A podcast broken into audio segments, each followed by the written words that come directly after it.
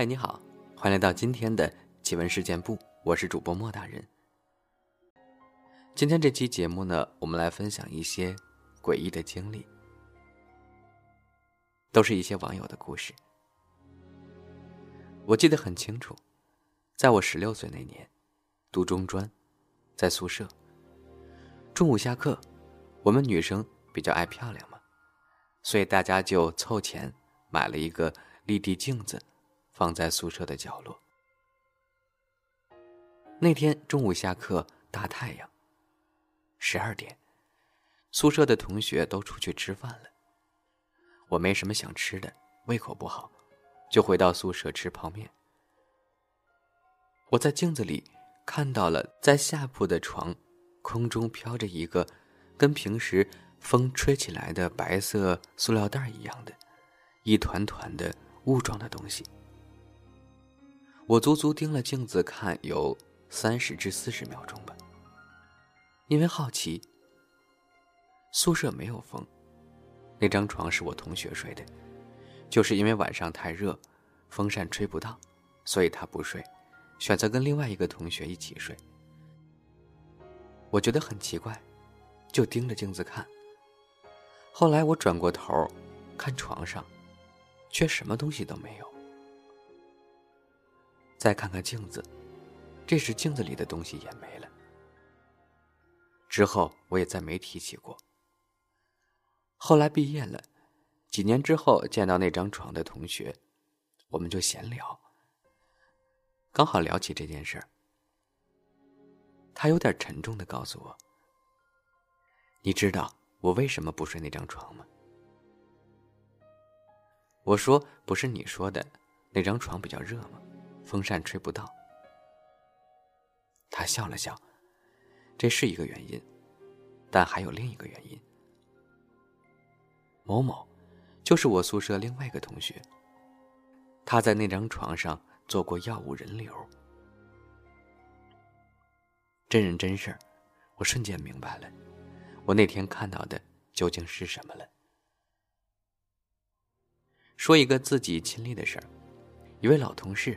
对我一直很好，后来退休了。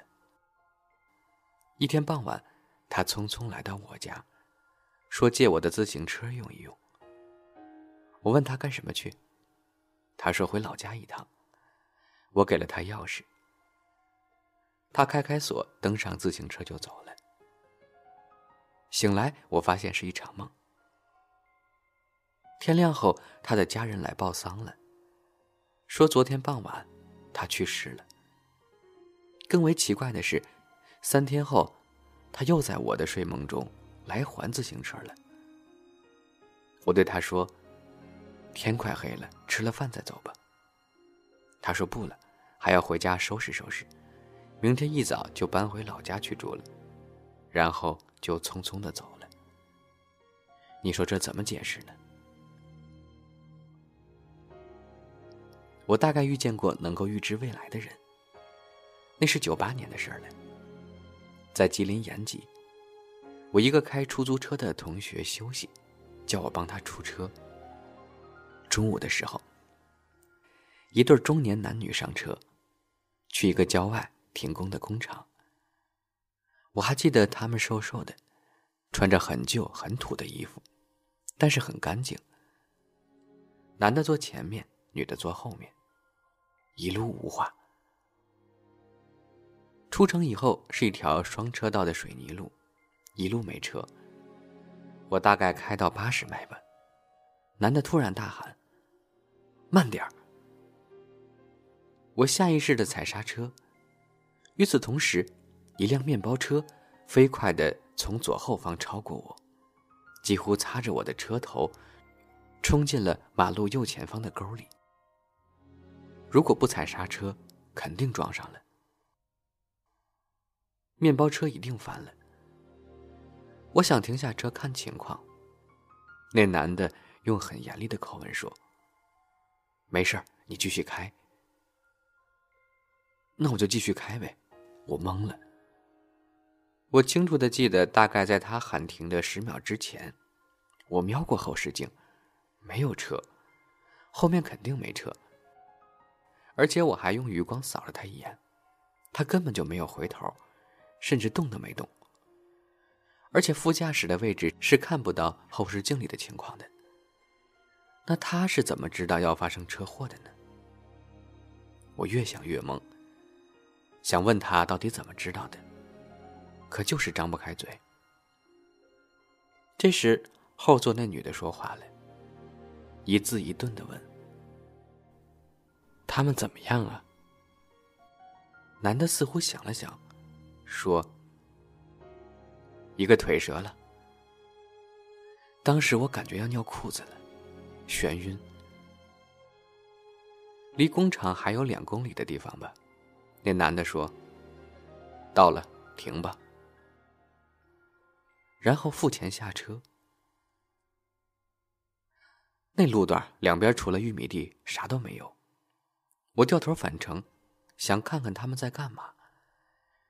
开出去几百米。停车回头，他们就站在路边看我，吓得我飞车跑回了市里。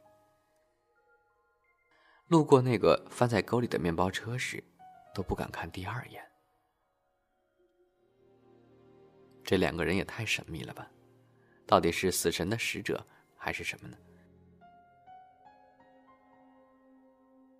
我是无神论者，说这个事儿只是想把我妈。和我姑年轻时的一段经历说出来。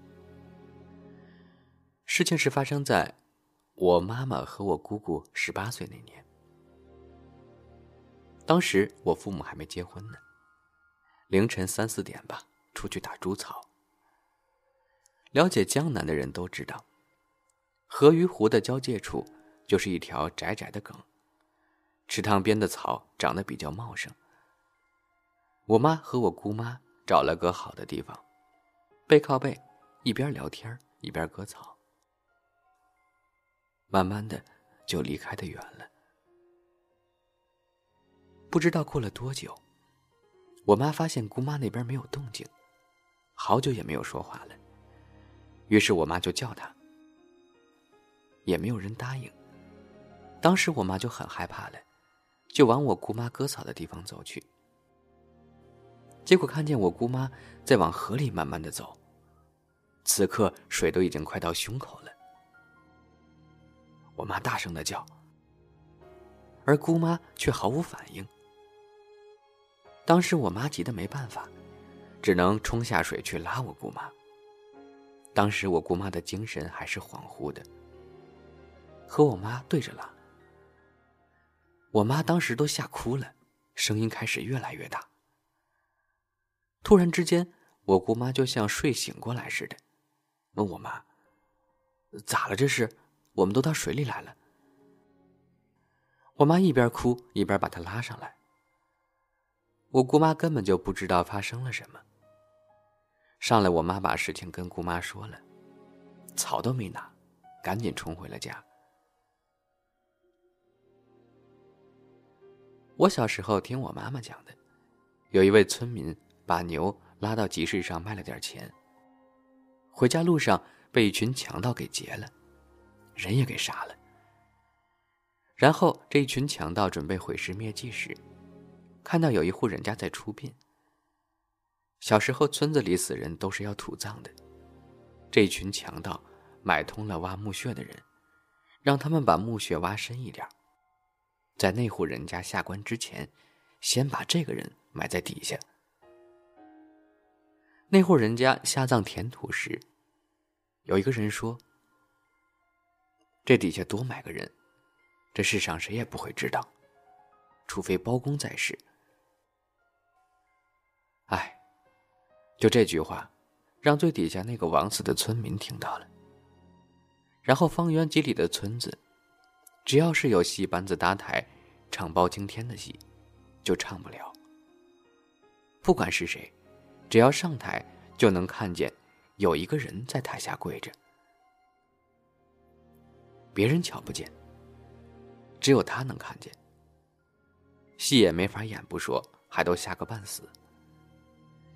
戏班班主艺高人胆大，亲自化妆装扮好之后，果然一上台就看到有人在那儿跪着，说有冤情。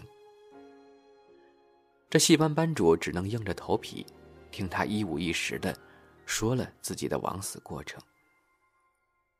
之后听说是班主带着人去挖墓了，也报了案，坏人最终被抓了起来。用我们这儿的方言讲出来特别害怕，据说是真事儿。听完了，我鸡皮疙瘩都起来了。我来说一个自己亲身经历的事儿吧，现在想来也想不明白。那是一九八五年的夏天，那天我刚上高中。当时住的是平房，就是那种一条小巷好多人家的那种。故事发生在我邻居家。邻居家的女主人因为自己的丈夫出轨，在家上吊自杀了。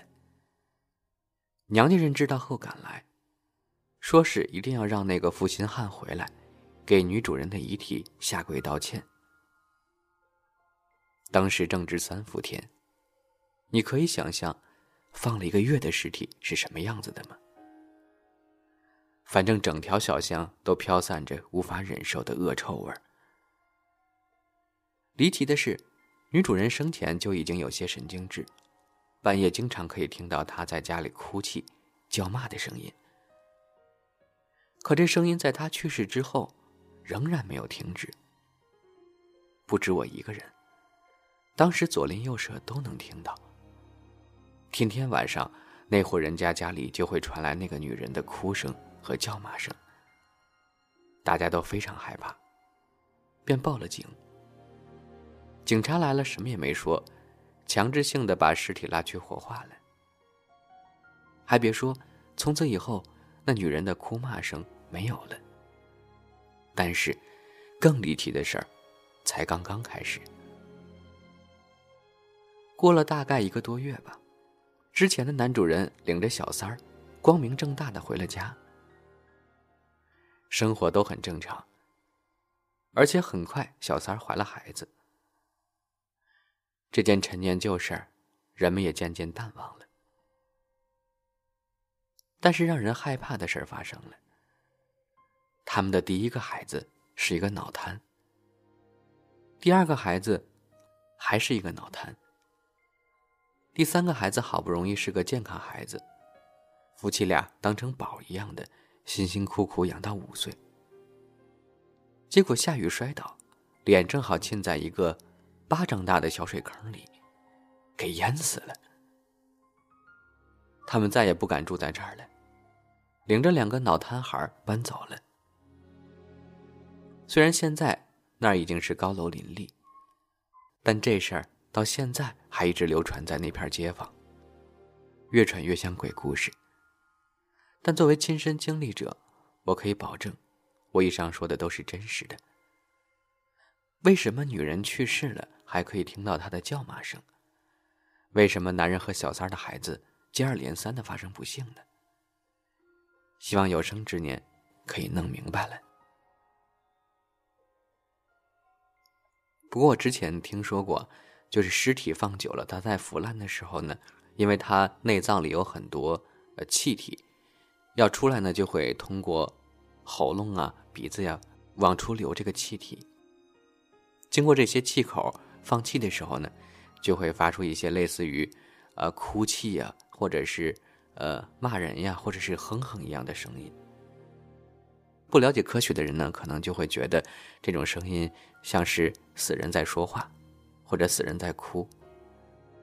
不过，这个丈夫和小三生的孩子总是这样，我估计应该是得到报应了吧。毕竟这件事儿干的确实不地道。我们邻村一个开班车的，前几年的事儿了。有一天他回来晚了，车上也没什么人。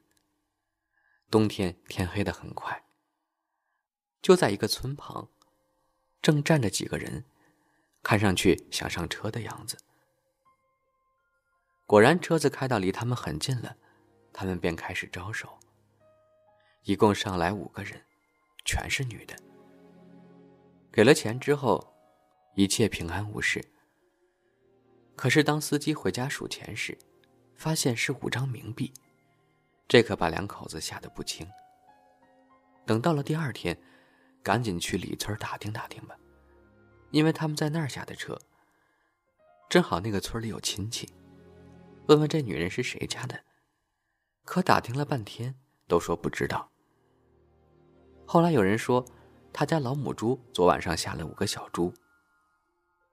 过了几天，人们想，可能是去投胎的吧，真人真事儿，好多人都听说过。你别说哎，这个故事我听过类似的版本，我们之前的节目中呢也讲过。